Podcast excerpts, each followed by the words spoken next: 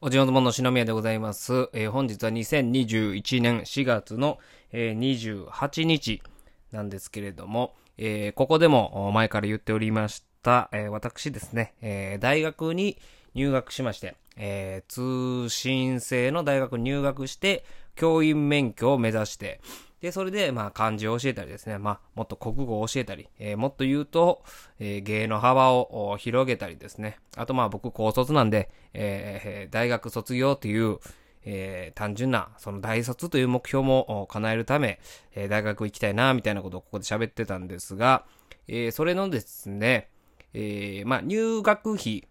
えーは払ったんですけれども、志願書は出してたんですけれども、まあ、それの合否というか、まあ、一応そこであかんくなる人も、えー稀にいるみたいなんですが、えーまあ僕ね、こんな職業やってるんで、まあちょっと不安はあったんですが、本日、えー入学許可書の方届きました。はい。えー、上記のもの、えー本学通信教育部文理学部文学専攻国文学第一学年に入学を許可する。はい、許可する来ました。はい、そしてですね、学生証。学生証も届きました。これがあれば、私、学割が効くということですね。映画も学割効くんかな？めちゃくちゃええやん、これ。まあ、その分ね、ちょっとね、あの、お金は払ってるんで、ちょっとその学割でどれぐらい元取れるかみたいなこともね、やっていこうかななんて思ってるんですが、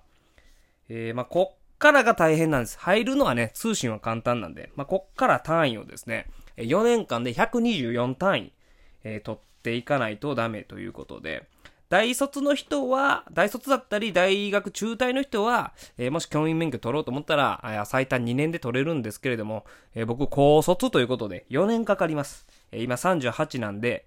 えもし、え最短でいければ42の時、厄年の時にはですね、えー教員免許を持って、えー中学、高校生、中学生、高校生を教えられるように、えーなってると。まあめちゃくちゃね、ちょっと勉強せんとダメなんですけれども。はい。というわけでございまして、まあそのご報告でございました。はい。えー、まず何をしようか。まあ、勉強するのもそうなんですけれども、まずはですね、やはり、えースーツ着て、そして日本大学に赴いてですね、えー記念写真。やっぱもう雰囲気というか、そのモチベーションを上げていかないと、えーダメなんで、ちょっとスーツ着てですね、えーちょっと、一人入学式みたいなことをちょっとやりに行こうかななんて思っております。はい。まあ、明日、あね、4月29日で、えーまあ、休日で、まあ、緊急事態宣言でね、あの、その、派手に、えー外には出られないんですけれども、まあ、ちょっと行って、ちょっと写真撮るぐらいだったらいいかなと。うん。電車も使わずね、自転車で行こうと思ってます。はい。えースーツ着て自転車で行こうかななんて思っておりますので、えーもしそちら